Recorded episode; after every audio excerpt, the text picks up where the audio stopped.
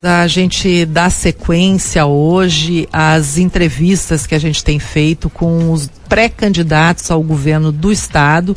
E hoje a gente vai conversar com Luiz Carlos Busato, que é secretário estadual de desenvolvimento do governo do estado e pré-candidato ao governo do estado pelo União Brasil novo partido que surgiu da fusão aí do Democratas e do PSL. Estamos com ele ao telefone. Bom dia, secretário. Obrigado por nos atender.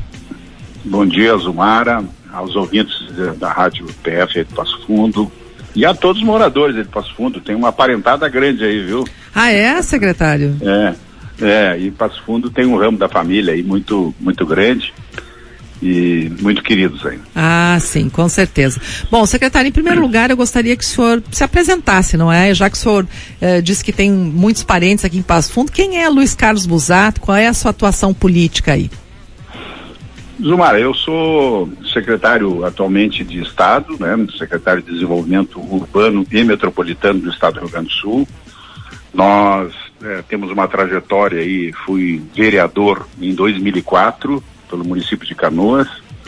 Depois, em 2006, concorri a deputado federal, nos elegemos e aí cumprimos três mandatos de deputado federal durante dez anos na Câmara Federal, atuando aí em benefício do Rio Grande do Sul. Durante os nossos dez anos, Omar, trouxemos para o Rio Grande do Sul mais de um bilhão e meio de recursos eh, dos ministérios, trabalhando em projetos, buscando alternativas fui o deputado que mais recursos trouxe na história do Rio Grande do Sul.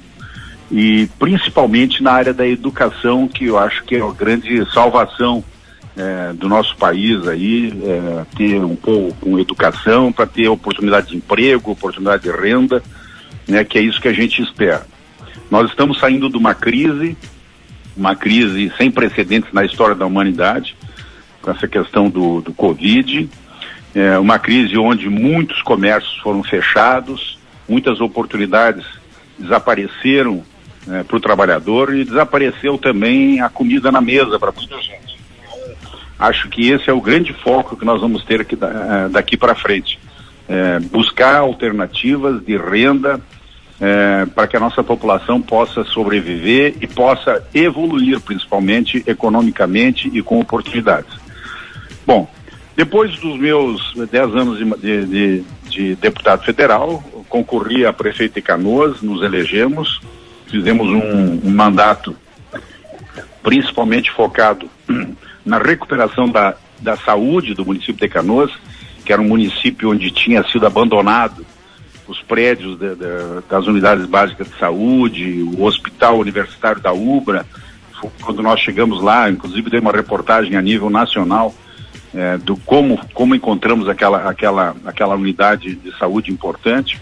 Trabalhamos durante os quatro anos para recuperação, entregamos no hospital agora, na saída do nosso mandato, totalmente recuperado, 14 unidades básicas da família é, construídas durante o nosso mandato, uhum. escolas, todas as escolas do município recuperadas, é, principalmente na área infantil, que nós encontramos também é um patrimônio é, é, bastante prejudicado. E trabalhamos na área social, na área de mobilidade, enfim, é, acredito eu que tenhamos entregue aí um, um, um município pujante para o nosso sucessor, inclusive com dinheiro em caixa, Sim. mais de 150 milhões em caixa.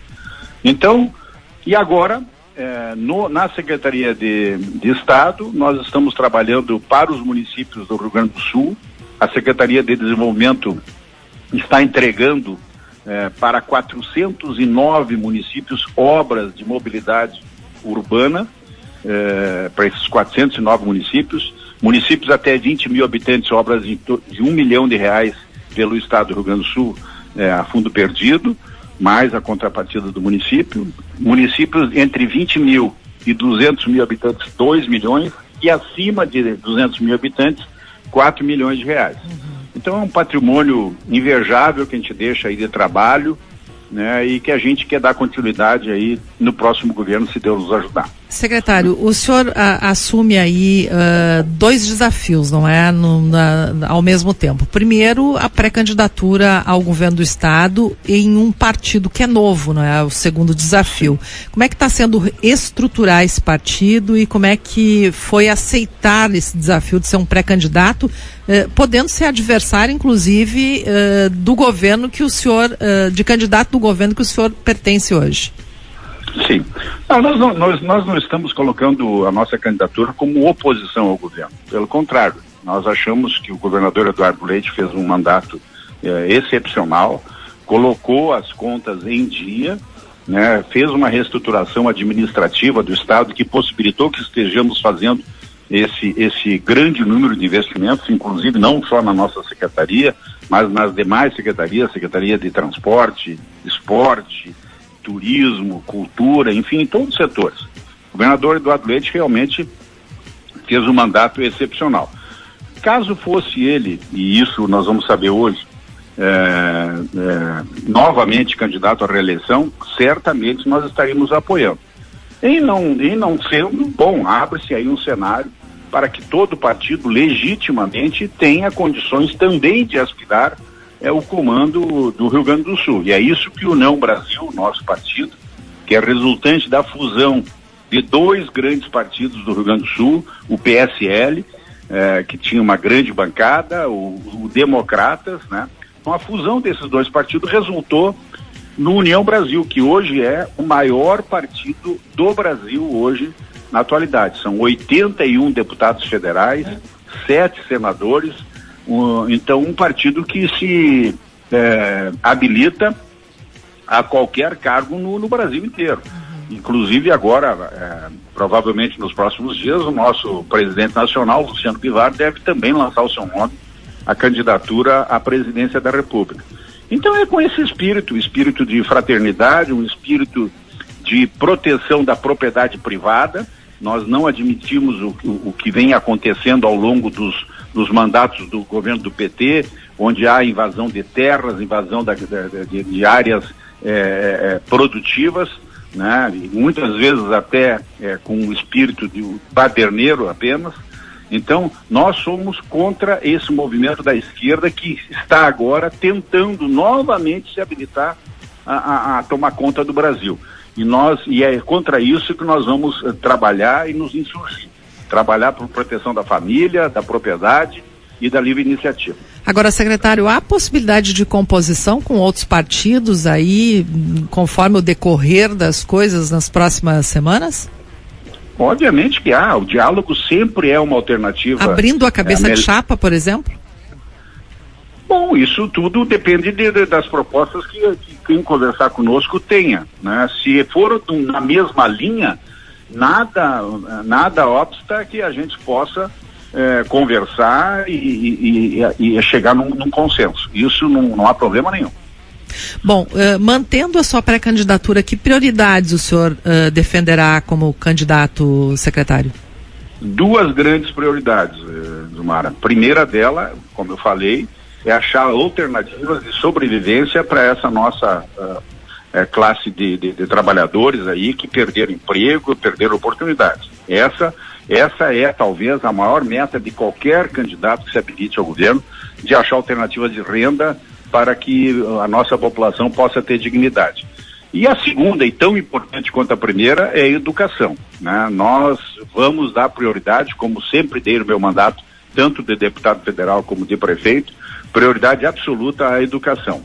Conseguir eu estive conversando esses dias com um agricultor é, do interior do estado, em Santo Ângelo, e ele me explicando a dificuldade que ele tem de, de, de, de propiciar para os seus filhos estudo.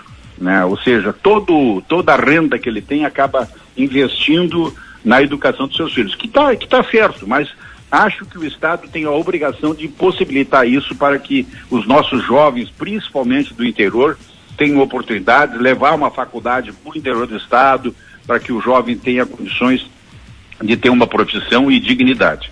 Essas são as duas grandes prioridades. Obviamente que as outras, segurança, saúde, são importantes, também vamos dar toda atenção, mas o foco será nessas duas questões. Nós estamos conversando com Luiz Carlos Busato, que é pré-candidato ao governo do estado pelo partido União Brasil. Para a gente encerrar, secretário, gostaria de saber como é que está a estruturação do partido nos municípios, porque para uma campanha eleitoral, não é? Ela, ele, o partido precisa estar tá organizado nos municípios. Eu quero saber, por exemplo, os diretórios municipais aqui em Passo Fundo, como é que está uh, é, esse processo? Zumara, eu, eu a, a, a, fui escolhido presidente estadual do partido a questão de pouco mais de 60 dias. Ah, aliás, a minha oficialização como presidente saiu agora semana passada, né? É, a publicação no Diário Oficial e no, no TRE. Então, é, nós nesses, nesses pouco mais de 60 dias, nós priorizamos principalmente a nominata de candidatos a estaduais e federais. Então, tô, estamos trabalhando isso com muita, com muita eh, vontade até quinta-feira agora próxima, né? Quando encerra o prazo de filiações. Bom, esse foi o foco nesses 60 dias. Nós já estamos com uma nominata completa, tanto para deputados federais como estaduais, que nós devemos divulgar aí depois do dia 31.